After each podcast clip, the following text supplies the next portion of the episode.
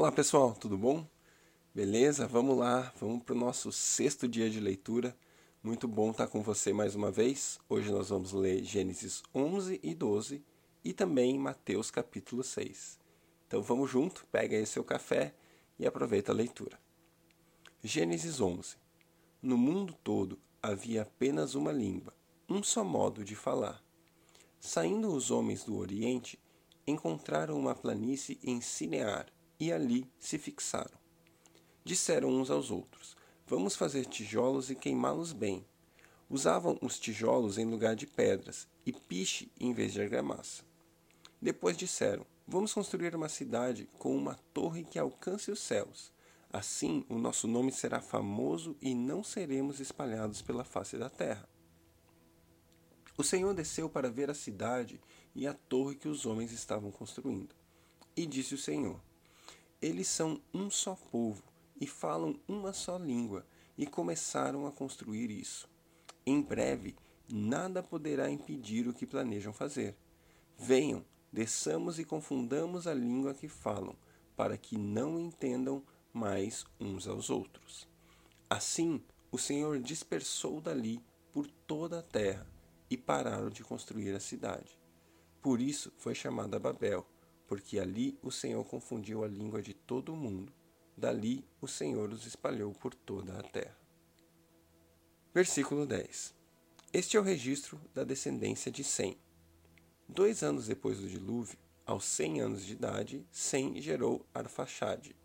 E depois de ter gerado Arfaxade, Sem viveu quinhentos anos e gerou outros filhos e filhas. Aos trinta e cinco anos, Arfaxade gerou Salá, depois que gerou Salá, Arfaxade viveu 403 anos e gerou outros filhos e filhas. Aos 30 anos, Salá gerou Eber.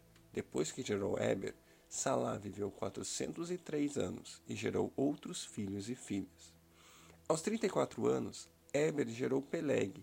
Depois que gerou Peleg, Eber viveu 430 anos e gerou outros filhos e filhas. Aos 30 anos, Peleg gerou Reu. Depois que gerou Reu, Peleg viveu 209 anos e gerou outros filhos e filhas. Aos 32 anos, Reu gerou Serug. Depois que gerou Serug, Reu viveu 207 anos e gerou outros filhos e filhas. Aos 30 anos, Serug gerou Naor. E depois que gerou Naor, Serug viveu 200 anos e gerou outros filhos e filhas. Aos 29 anos, Naor gerou Terá.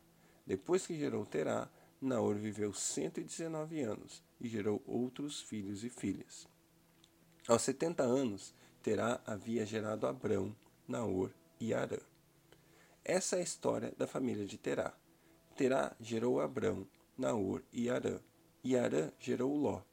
Arã morreu em Ur dos Caldeus, sua terra natal, quando ainda vivia Terá, seu pai. Tanto Abrão como Naor casaram-se o nome da mulher de Abrão era Sarai, e o nome da mulher de Naor era Milca. Esta era filha de Arã, pai de Milca e de Iscar. Ora, Sarai era estéril e não tinha filhos. Terá tomou seu filho Abrão, seu neto Ló, filho de Arã, e sua nora Sarai, mulher de Abrão, e juntos partiram de Ur dos Caldeus para Canaã. Mas ao chegarem em Arã, estabeleceram-se ali. Terá viveu 205 anos e morreu em Arã. Gênesis 12 O chamado de Abrão. Então o Senhor disse a Abrão: Saia da sua terra, do meio dos seus parentes e da casa de seu pai, e vá para a terra que eu lhe mostrarei. Farei de você um grande povo e o abençoarei. Tornarei famoso o seu nome, e você será uma bênção. Abençoarei os que te abençoarem, e amaldiçoarei os que te amaldiçoarem, e por meio de você todos os povos da terra serão abençoados. Partiu Abrão como lhe ordenara o Senhor, e Ló foi com ele. Abrão tinha setenta e cinco anos quando saiu de Arã. Levou sua mulher Sarai, seu sobrinho Ló, todos os bens que haviam acumulado e os seus servos, comprados em Arã. Partiram para a terra de Canaã e lá chegaram. Abrão atravessou a terra até o lugar do carvalho de Moré, em Siquém, e naquela época os cananeus habitavam essa terra. o Senhor apareceu a Abrão e disse: À sua descendência darei esta terra.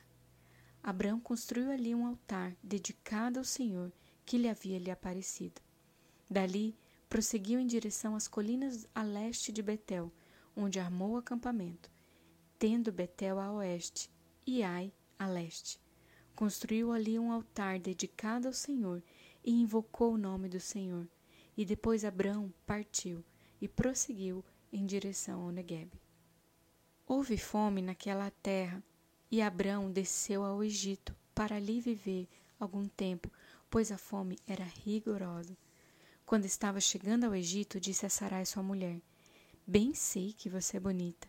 Quando os egípcios a virem, dirão: Esta é a mulher dele, e me matarão, mas deixarão você viva. Diga que é minha irmã, para que me tratem bem por amor a você, e minha vida seja poupada por sua causa. Quando Abrão chegou ao Egito, viram os egípcios que Sarai era uma mulher muito bonita. Vendo-a, os homens da corte do faraó a elogiaram diante do faraó e ela foi levada ao seu palácio. Ele tratou bem Abrão por causa dela, e Abrão recebeu ovelhas e bois, jumentos e jumentas, servos e servas e camelos.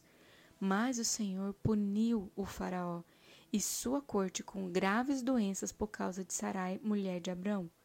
Por isso o Faraó mandou chamar Abrão e disse: O que você fez comigo? Por que, que não me falou que ela era sua mulher? Por que disse que era sua irmã? Foi por isso que eu a tomei para ser minha mulher. Aí está sua mulher tome-a e vá.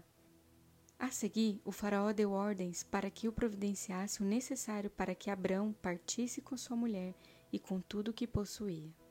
Mateus 6 Tenham cuidado de não praticar obras de justiça diante dos outros para serem vistos por eles. Se fizerem isso, vocês não terão nenhuma recompensa do Pai Celestial. Portanto, quando você der esmola, não anuncie isso com trombetas, como fazem os hipócritas nas sinagogas e nas ruas, a fim de serem honrados pelos outros. Eu garanto que eles já receberam sua plena recompensa. Mas quando você der esmola, que sua mão esquerda não saiba o que está fazendo à direita, de forma que você preste a sua ajuda em segredo, e seu pai, que vê o que é feito em segredo, o recompensará. E quando vocês orarem, não sejam como os hipócritas. Eles gostam de ficar orando em pé nas sinagogas e nas esquinas, a fim de serem vistos pelos outros. Eu asseguro que eles já receberam a sua plena, a sua plena recompensa. Mas quando você orar, vá para o seu quarto, feche a porta e ore a seu pai, que está em secreto. Então seu pai, que vem em secreto, o recompensará. E quando orarem, não fiquem sempre repetindo a mesma coisa como fazem os pagãos. Eles pensam que por muito falarem serão ouvidos. Não sejam iguais a eles, porque o seu Pai sabe o que vocês precisam antes mesmo de o pedirem. Vocês orem assim: Pai nosso que estás nos céus, santificado seja o teu nome. Venha o teu reino, seja feita a tua vontade, assim na terra como no céu. Dá-nos hoje o pão nosso de cada dia Perdoa-nos as nossas dívidas, assim como perdoamos aos nossos devedores. E não nos deixe cair em tentação, mas livra-nos do mal, porque Teu é o reino, o poder e a glória para sempre. Amém. Pois se perdoarem as ofensas um dos outros, o Pai Celestial também perdoará de vocês. Mas, se não perdoarem uns aos outros, o Pai Celestial não perdoará as ofensas de vocês. Quando jejuarem, não mostrem uma aparência triste como os hipócritas, pois eles mudam a aparência do rosto a fim de que os outros vejam que eles estão jejuando. Eu digo verdadeiramente que eles já receberam a sua plena recompensa. Ao jejuar, arrume o cabelo, lave o rosto, para que não pareça aos outros que você está jejuando, mas apenas a seu pai, que vem em secreto. E seu pai, que vem em secreto, o recompensará. Não acumulem para vocês tesouros na terra, onde a traça e a ferrugem destroem, e onde os ladrões arrombam e furtam. Mas acumulem para vocês tesouros nos céus, onde a traça e a ferrugem não destrói, e onde os ladrões não arrombam nem furtam. Pois onde estiver o seu tesouro, aí também estará o seu coração. Os olhos são a candeia do corpo. Se os olhos forem bons, todo o seu corpo será cheio de luz. Mas se seus olhos forem maus, todo o seu corpo será cheio de trevas. Portanto, se a luz que está dentro de vocês são trevas, que tremendas trevas são! Ninguém pode servir a dois senhores, pois odiará a um e amará o outro, ou se dedicará a um e desprezará o outro. Vocês não podem servir a Deus e ao dinheiro. Portanto, eu vos digo: não se preocupem com sua própria vida, quanto ao que comer ou beber, nem com o próprio corpo, quanto ao que vestir.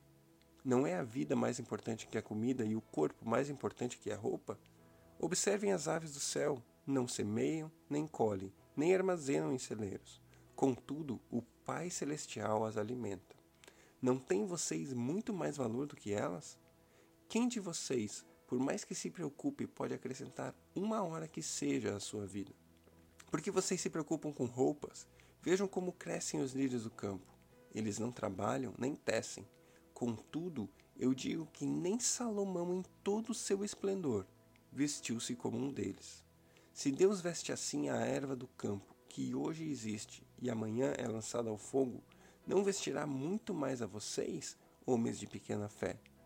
Portanto, não se preocupem dizendo: que vamos comer, ou o que vamos beber, ou o que vamos vestir? Pois os pagãos é que correm atrás dessas coisas. Mas o Pai Celestial sabe que vocês precisam delas. Busquem, pois, em primeiro lugar o reino de Deus e a sua justiça, e todas essas coisas serão acrescentadas a vocês. Portanto, não se, não se preocupem com o amanhã, pois o amanhã trará suas próprias preocupações. Basta a cada dia o seu próprio mal.